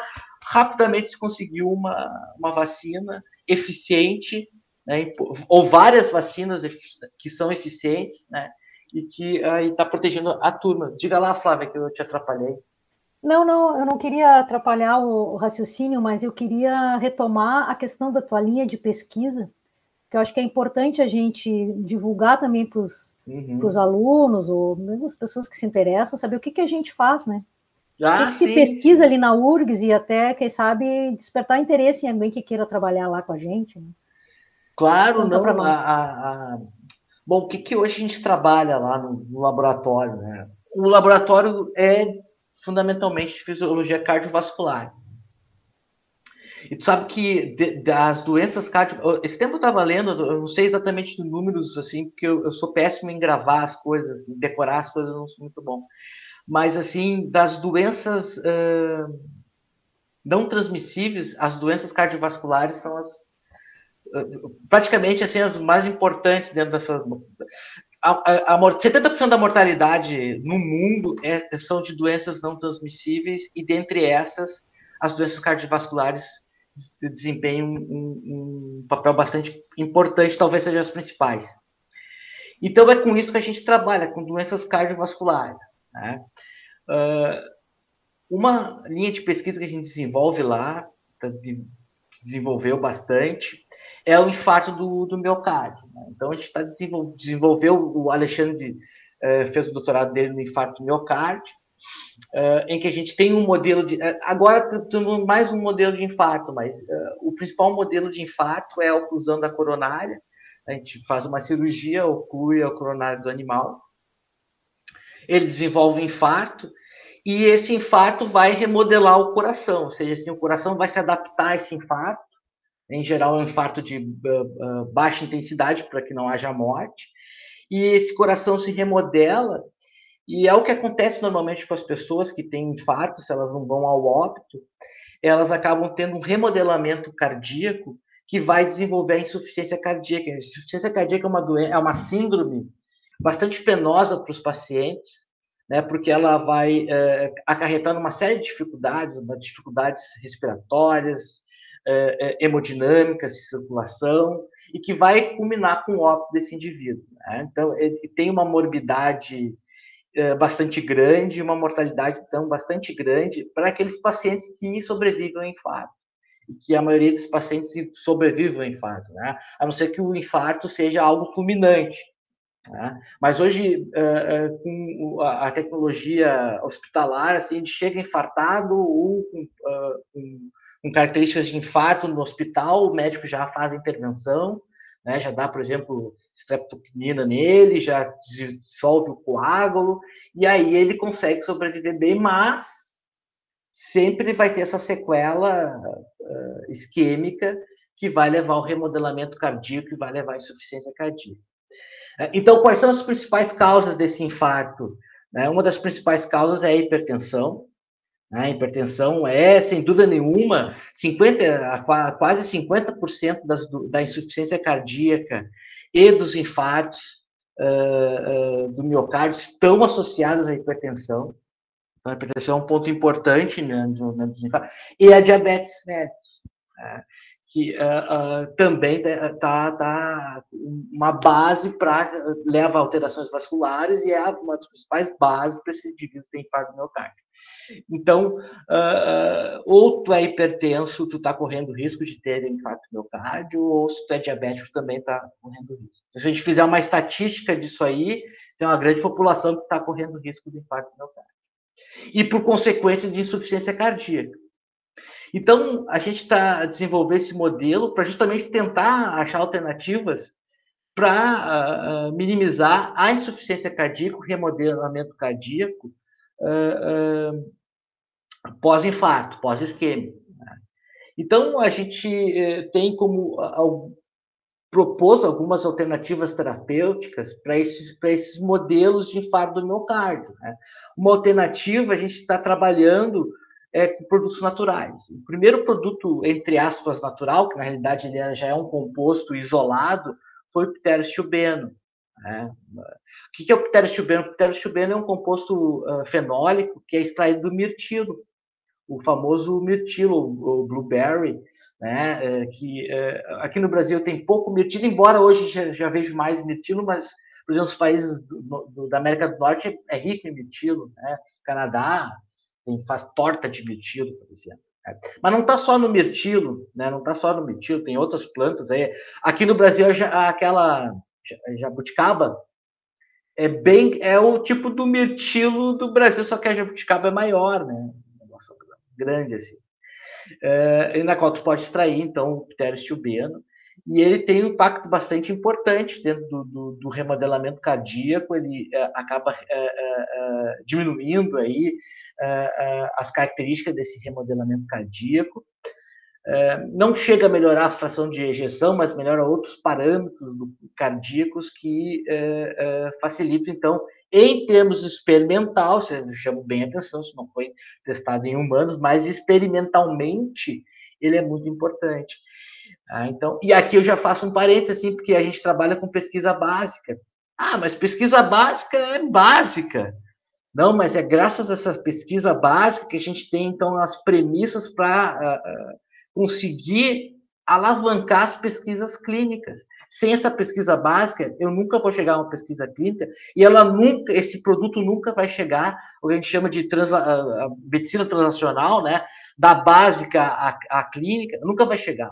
Eu não tenho esses estudos básicos para poder fomentar de conhecimento é, científico e até tecnológico também as pesquisas clínicas. Então, ela, é fundamental, ela é o alicerce. Tu não vai construir uma parede da tua casa sem um alicerce. É graças a esse alicerce que tu tem a tua parede. Então, é graças à pesquisa básica que nós temos hoje a, a, a vacina do Covid, por exemplo. Tá? Deixa bem claro para vocês, assim, público leigo, né, aonde que se chega com essa pesquisa básica. Então, esse é um dos produtos que a gente utiliza, né? para ver o remodelamento do infarto. Assim. Uh, um outro produto que a gente utilizou uh, foi o próprio hormônio da tireoide. Sabe que o, o, os uh, pós-infarto, o coração pós-infarto, os pacientes pós-infarto, isso em humanos já foi detectado, em animais a gente detecta com menor intensidade isso, mas em humanos mais clareza isso, é a tal da síndrome do baixo T3. O que, que é a síndrome do baixo T3? Os pacientes pós-infarto, que infartaram, sobreviveram ao infarto, e que vão remodelar esse coração, não tem outra, ele vai remodelar esse coração, não tem outro caminho. Que... Ele também tem a síndrome do baixo T3, ou seja, os níveis de T3 diminuem nesse paciente. Em alguns períodos pós-infarto. Né? Ali, dois, três, cinco, seis dias, os níveis de T3 dele estão tá diminuindo. E parece que esse, essa redução de T3 predispõe esse coração a um remodelamento mais adverso desse coração. O que é um remodelamento mais adverso? É um remodelamento que vai propiciar maior dano a esse coração, uma pior adaptação desse coração e que vai induzir esse coração a uma curva mais inclinada da insuficiência cardíaca. Diga lá, Flávia. Alex, explica o que é remodelamento do coração, em termos simples. Assim. Bem simples, assim, o, o, o, o coração quando infarta, aquele tecido infartado ele vira uma cicatriz. Exatamente como uma cicatriz. É, lembrando que o coração é um músculo, né? então quando ele, ele precisa de sangue para sobreviver, então quando uh, uh, ocorre um infarto, ele, ele vai sofrer uma isquemia, ou seja, ele vai ficar assim, é, deficiente na irrigação sanguínea para aquele tecido muscular, e sem sangue aquele coração morre, né? ou pelo menos aquela região do coração que, que não está recebendo sangue morre. Né? Em termos assim científicos, ele sofre uma, uma, um processo inflamatório, uma necrose, uma cicatrização. Né? Então, ele acaba morrendo por insuficiência da perfusão de sangue, ou seja, da irrigação sanguínea eh, decorrente do infarto. Agora, o tecido que sobreviveu, ou seja, aquele tecido que sobreviveu, que não cicatrizou, ou seja, aquele músculo remanescente do coração, o que sobrou do coração que não cicatrizou, ele vai ter que se remodelar, literalmente, ele vai ter que criar uma nova estrutura. Uh, uh, uh, muscular, vai ter que se adaptar à sua estrutura muscular, e essa adaptação é estrutural mesmo, é física. O coração vai ter que hipertrofiar, aumentar o seu tamanho. Ele vai ter que mudar o metabolismo dele também, para sustentar aquele tamanho, aumentar aquela hipertrofia. E toda a sinalização intracelular que ele vai ter vai alterar. Então, há esse processo metabólico e estrutural que vai se adaptar àquela nova situação que o coração está vivendo em função do infarto, a gente chama de remodelamento. Né? Então, termos gerais, é isso. Né?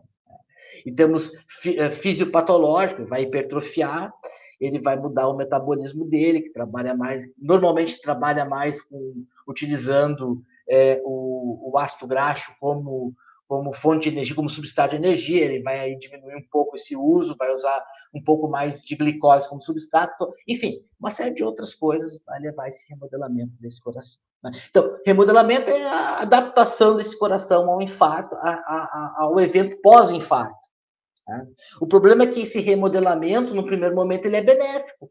Né? Ele vai hipertrofiar, ó, o coração vai ficar mais, vai ficar mais com uma massa muscular maior, é, parece ser benéfico, enfim, né?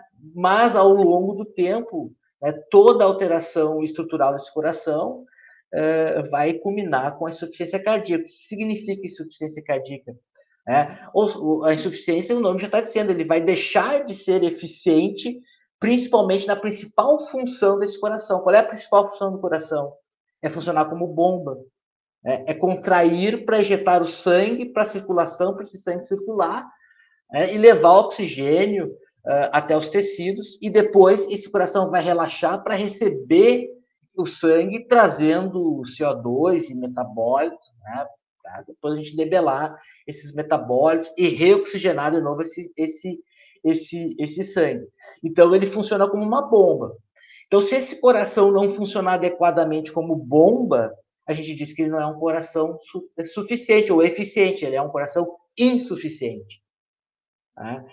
E aquele termo, quando a gente fala assim, é, coloquialmente, ah, isso aqui é o coração da, da é, o motor é o coração do carro, né? Uh, tu é o coração da minha vida. O, significa, o que, que ele quer dizer é isso coloquialmente? Quer dizer que aquilo é o mais importante né, do carro, mais importante da minha vida. A Fernanda é o coração da minha vida, meu amor. É a coisa mais importante que tem na minha vida. Ou seja, por isso eu sempre digo para meus alunos quando é o coração, ele é o mais importante do organismo. Claro que não é o mais importante, estou fazendo aqui uma brincadeira. Mas em termos circulatórios, só, só se circula porque o coração contrai e relaxa, porque ele funciona como uma bomba. Então, se ele se torna insuficiente, nós vamos ter graves problemas com o indivíduo. Então, é por isso que a gente está buscando alternativas terapêuticas nesse modelo do infarto, para tentar minimizar essa insuficiência. Né? Então, o mirtilo é uma, o, o tratamento com os hormônios da tireoide parece ser uma alternativa importante, né? porque já que tem essa, esse baixo T3, essa síndrome do baixo T3, né, nos indivíduos pós-infarto, e parece que nesse momento, nessa, nesse tempo, eh, eh, nessa, nessa janela aí, pós-infarto, se eu tratar o indivíduo com. E aí já tem estudos com humanos, né? Com, com T3 e T4, talvez isso uh, seja benéfico para esse indivíduo a não desenvolver uma insuficiência tão grave, né? Ele sobreviva melhor e com uma qualidade de vida melhor também, isso é um ponto importante também. Né? Uh, uh, então são alternativas que a gente tenta buscar sempre pós-infarto. Diga, Flávio. Alex, eu queria ver se tu pode falar para nós de como que esses dados que são básicos, assim, né, estudados em animais e tal, como que isso pode ser transposto para os em humanos? O que, que eu quero dizer? Se a gente está falando isso tudo aí, será que a pessoa pode comer mais jabuticaba para ver se se recupera melhor do infarto? Qual é o, qual é o problema dessa, dessa transposição direta, assim? É, como eu disse antes, é, é, é um salto muito grande. A, a ciência ela é feita de degraus. Então nós estamos lá no degrau bem baixo, bem básico. Nós estamos na soleira da escada. Eu digo sempre, nós estamos na soleira da escada. É, para a gente chegar ao topo, para chegar no segundo andar, nós vamos ter que subir muitos degraus. Né? Então, não é, é comendo um, um, quilo de mirtilo por dia que vai me proteger contra o infarto do miocárdio ou aqueles pós-infartados vão ter um remodelamento uh, uh, uh, menos agressivo do que normalmente fariam se não usasse o mirtilo. Não, isso não é verdade. Né? Nós estamos tentando descobrir mecanismos e propondo alternativas terapêuticas no nível eh, experimental, para que mais adiante outros pesquisadores né, vão usar esses dados e vão fazer outros experimentos ainda pré-clínicos com animais de maior porte, de animais mais semelhantes à constituição do ser humano, para ter mais dados, e aí sim nós vamos aí galgar essa, trans, essa questão internacional que a Flávia falou, de em algum momento, de algum momento na pesquisa mais adiante, usar para humanos. Mas esses dados não podem ser transferidos diretamente para humanos. Eles são muito legais, muito interessantes para a gente discutir mecanismos e dar esperança para outros pesquisadores né, fazerem experimentos e, e proporem é, é, testes clínicos mais adiante. Mas jamais serem utilizados como, bom, agora eu vou usar o brócolis né, para que eu me cure da hipertensão pulmonar. A gente tem experimentos lá, tem um modelo de hipertensão pulmonar, que é uma doença que não tem cura, tem só medicamentos paliativos, que também leva a uma insuficiência do ventrículo direito e causa problemas bastante graves, principalmente em crianças, né? Ocorre em crianças. E aí, quando a gente está no mundo pediátrico, a Flávia é médica, conhece, conheceu a vida pediátrica na sua prática, sabe que é muito doloroso isso, né? Mas de modo algum a gente vai indicar brócolis, né? Em detrimento ao ao uso do sedenafil, que é uma medicação que, que o médico receita para esses pacientes. Tá? Diga, Flávia. É que isso a gente vê muito na internet, né, e nos comentários, as pessoas dizendo, ah, vamos, uh, coma essa fruta porque tem antioxidantes. É. Tome vinho porque tem antioxidante. Com antioxidante você não vai envelhecer. Vai diminuir as rugas é. É, comendo mirtilo. Enfim, é. isso a gente ouve todos os dias, né? Exato. Eu acho que é muito importante falar para as pessoas que, que não é bem assim, né? Porque não, não é até as assim. doses, né, para aquilo ali funcionar em humano, é. teria que ter, sei lá, um caminhão de, de jabuticaba por dia para tu Exato. a quantidade que tinha no experimento proporcional é, ao tamanho do animal e tudo mais, né? É, eles, eles são muito bons e, e, e, são interessantes porque a gente tem na história da ciência, e aí está aqui o Bruno, que, não, que sabe infinitamente melhor do que eu, porque é um professor da farmacologia, né, é, é, de a etnofarmacologia, ou seja, aquele estudo população, que, que, que os pesquisadores fazem com populações, por exemplo, indígenas, estudam como é que os indígenas trabalham com determinadas plantas, e aí trazem isso para experimentos em laboratórios, depois faz toda a translação a chegar na clínica. Nós temos N exemplos disso, mas não foi um salto quântico né, que subiu níveis uh, uh, quânticos, ou seja, níveis altos de, de, de, de, de energia para chegar rapidamente ao ponto máximo de uso dessa, dessas, dessas uh, plantas ou desses substratos, desses extratos. Não, foi sempre algo muito lento, muito gradual para se chegar a esse ponto de uso em humanos. Então, essas questões aí que dizem ah, porque o vinho tem flavonoide, então isso vai me proteger contra o infarto miocárdio. Olha, só para dar um exemplo para vocês, a Sociedade Brasileira de Cardiologia, na última diretriz de 2020, agora, se vocês lerem lá, está disponível na internet, qualquer um pode ler. Ela recomenda no máximo dois cálices de vinho, não é uma garrafa de vinho. E é, é recomendo, deixa eu fazer um parênteses, não é que ela recomenda dois dois cálices de vinho, ela não recomenda. Ela diz que até dois cálices de vinho, e esse vinho deve ter lá 12% de, de, de teor alcoólico, até, até esse valor aí, que seja, acho que é em torno de 250 ml, tá?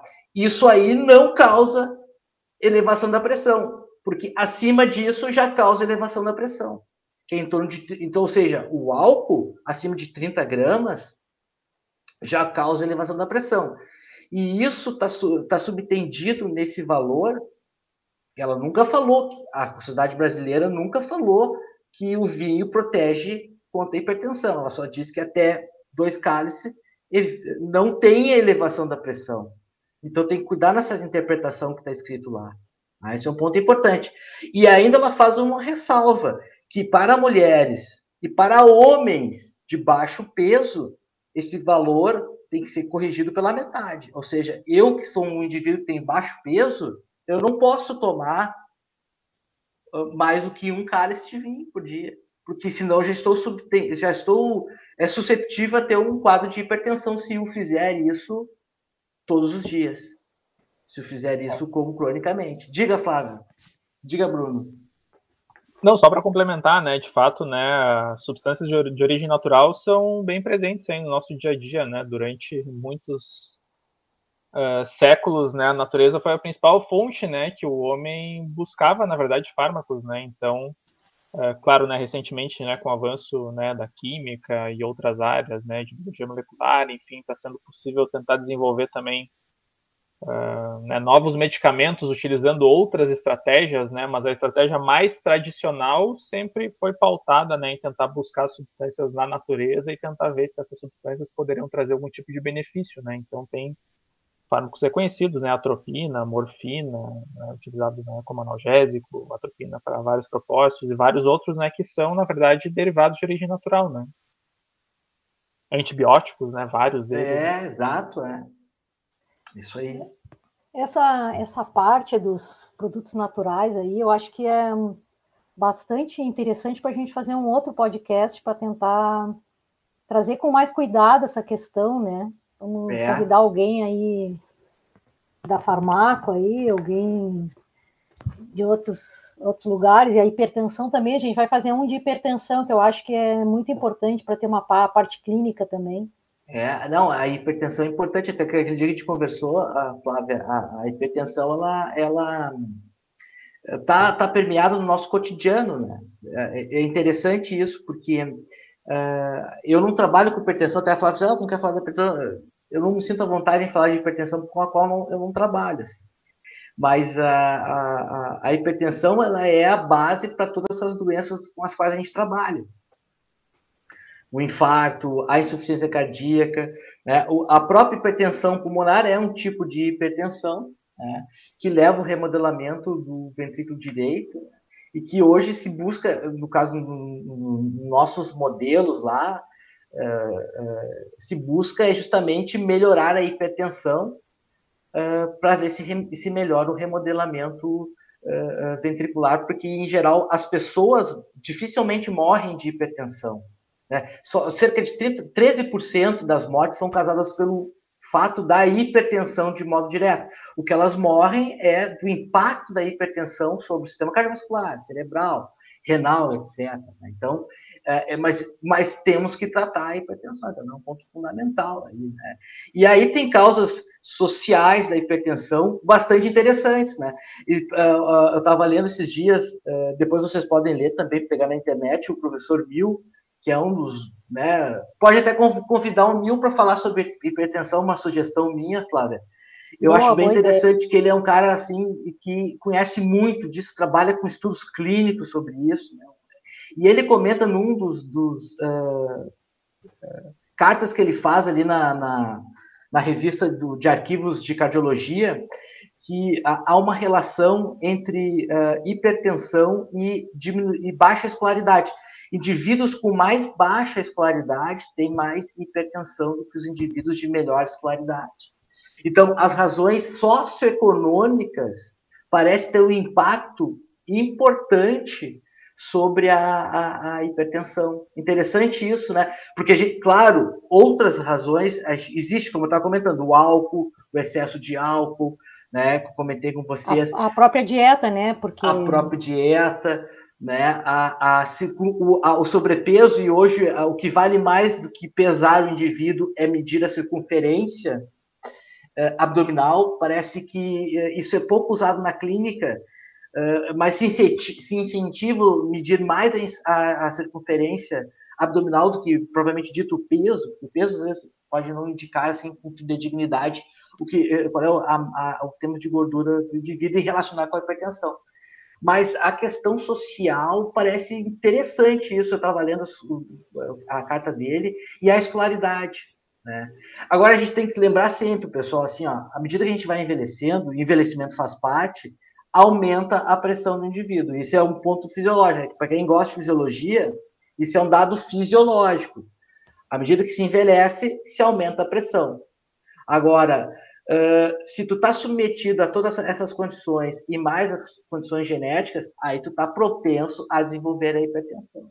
Ah, então, isso é um ponto importante. Mas eu acho que um nome muito importante indicado aí, e seria assim uma estrela para é o Bill, sabe? Ele realmente é um cara que contribuiria com isso. Sem dúvida. O Alex, a gente não consegue fazer esse podcast com menos de uma hora e meia aí.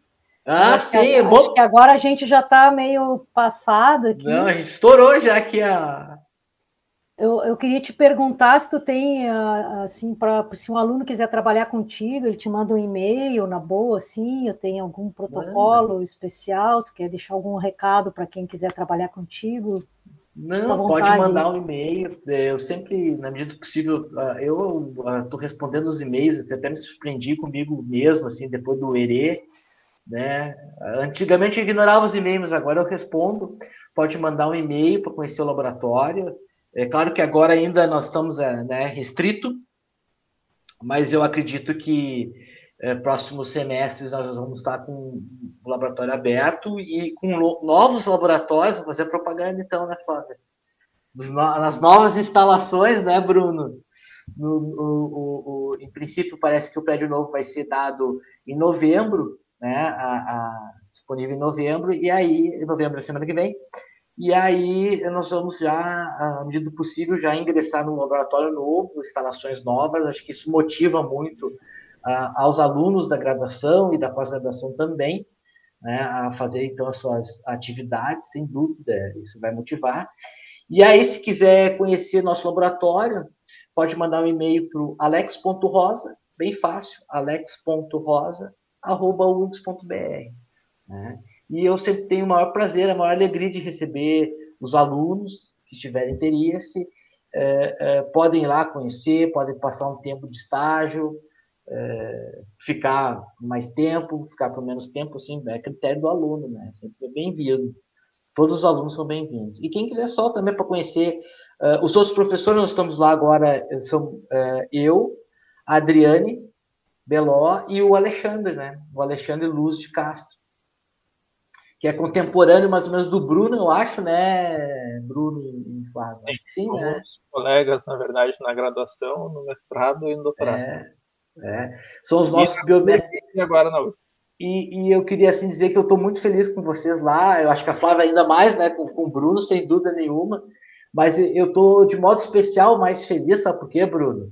Porque agora nós temos biomédicos que podem assumir o curso da biomedicina lá na, na universidade efetivamente, né? Isso é muito importante. Né? Então, tu te prepara, viu? Eu já falei para o Alexandre. Ah, o, curso está tá em boas mãos, está em boas mãos. Não, você, eu já estou com contagem regressiva já, só tem mais sete meses para ficar de chefe tu perguntaste antes, né, por que, que eles te pagam, né, porque tu dá aula de graça, tu pesquisa com né, muito interesse, mas eles te pagam para tu fazer isso, as atividades. É, não, é. é esse para mim é, é, é, isso realmente tem que pagar. Para isso eu preciso me pagar mesmo, senão não faço. É isso aí, gente. Acho que não sei se Vanessa quer falar mais alguma coisa, Vanessa.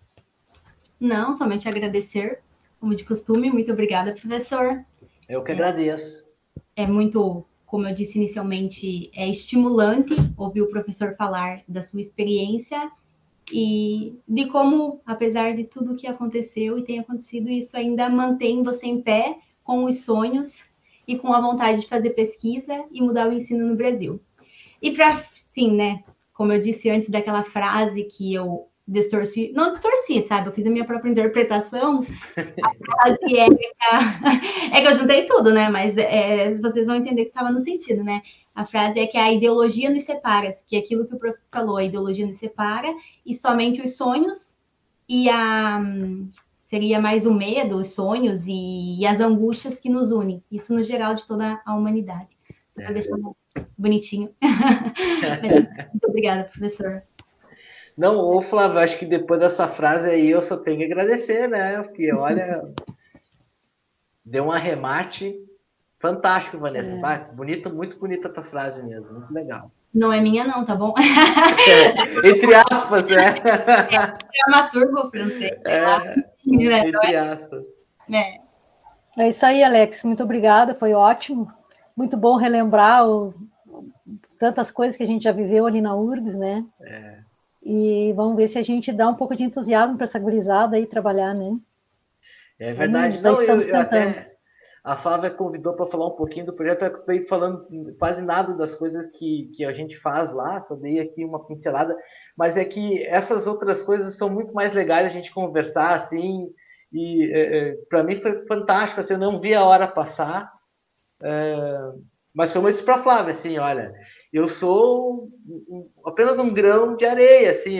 Ah. Tem gente que vem aqui é, com, com, com, propriedades muito melhores que a minha, mas eu confesso para vocês que para mim foi uma grande honra estar com vocês aqui, uma alegria muito grande em rever a Vanessa, o Bruno, uh, o Fernando, uh, a, a, Flávia de modo muito especial também, gosto demais da Flávia, sempre uh, me inspirou muito e conhecer a, a, a Amanda né, e, e, poder assim contar um pouquinho dessa história que eu, sempre, eu acho que eu tô ficando velho porque eu tô começando a gostar de contar a história.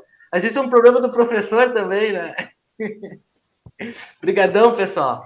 É isso aí, gente. Valeu, viu? Foi, foi ótimo, Alex. Muito bom.